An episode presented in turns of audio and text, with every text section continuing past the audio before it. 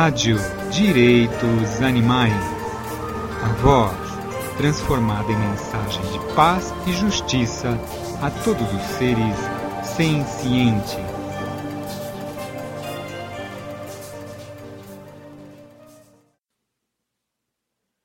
Mas o ponto importante para os propósitos atuais é que, em todos os casos, a fonte dessa preocupação moral ou impulso moral é irrelevante.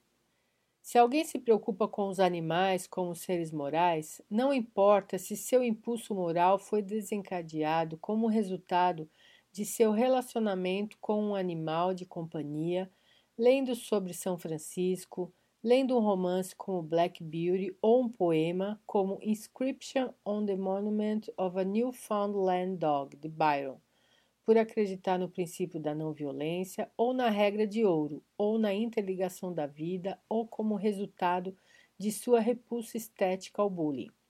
O que importa é que ela tenha a preocupação moral e o desejo de querer agir de acordo com essa preocupação. O que importa é que ela vê a verdade moral da primeira premissa, pelo menos com relação a alguns animais.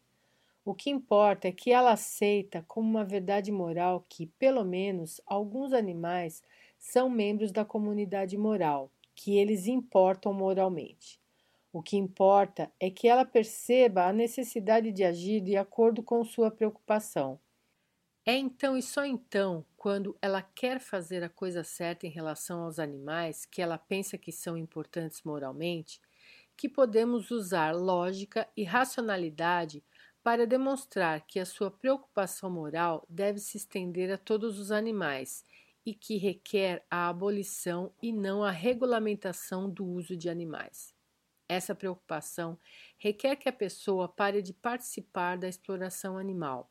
Ela pode não aceitar ou aceitar de imediato os argumentos da igualdade, abolição e veganismo, mas ela, na verdade, não irá entendê-los mesmo na ausência de uma preocupação moral sobre os animais.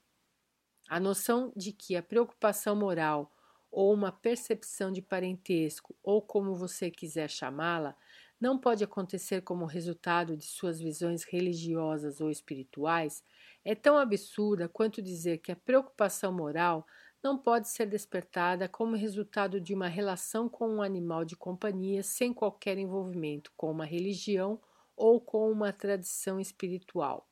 Tradições religiosas e espirituais são problemas a esse respeito só quando limitam a preocupação moral e rebaixam a categoria daqueles sobre os quais nós nos importamos moralmente, só quando eles restringem a percepção de parentesco, somente quando incentivam a violência ao invés da não violência. E não vamos fingir que as estruturas seculares também não podem limitar a preocupação moral. Elas podem e elas são igualmente questionáveis.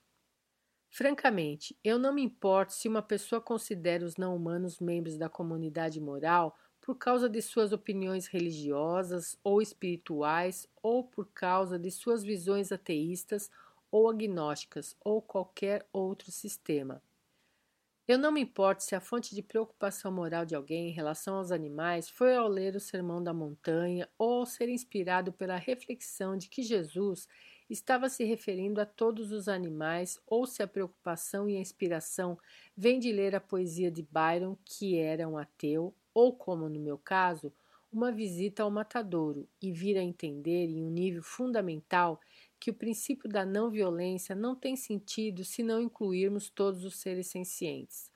Foi então que eu entendi as implicações da intuição moral que o sofrimento é ruim, que o sofrimento e a morte sempre precisam ser justificados com um motivo convincente. Eu não estou dizendo que devemos usar a fonte da nossa preocupação moral para defender os direitos animais. Isso não faria sentido. Se a fonte de preocupação moral de alguém em relação aos animais é que ela leu Black Beauty quando era criança, não estou dizendo que devemos promover a leitura de Black Beauty como um meio de defender os direitos animais. Na verdade, existem muitas pessoas que leram Black Beauty quando criança e não se tornaram veganas. Mas esse livro, ou qualquer dos inúmeros livros, experiências, etc., pode ter provocado um impulso moral numa pessoa, e isso faz com que ela esteja receptiva aos argumentos racionais que podemos fazer como abolicionistas, para levá-la a ver todos os seres sencientes como membros da comunidade moral e o veganismo como a única resposta coerente proveniente de sua preocupação moral. Mas se ela não tem nenhuma preocupação moral em primeiro lugar, ela não vai estar receptiva a esses argumentos. Quando há preocupação moral e impulso moral para querer fazer a coisa certa pelos animais, podemos usar a racionalidade para demonstrar por que essa preocupação moral deve se estender a todos os animais e por que a abolição e o veganismo são as respostas logicamente apropriadas ao reconhecimento com base num sentimento, qualquer que seja sua origem, que os animais são membros da comunidade moral. Mas, na ausência de querer fazer a coisa certa, não fará sentido discutir qual lógica identifica a coisa certa a fazer. O mundo é vegano se você quiser. Texto de Gary Francione.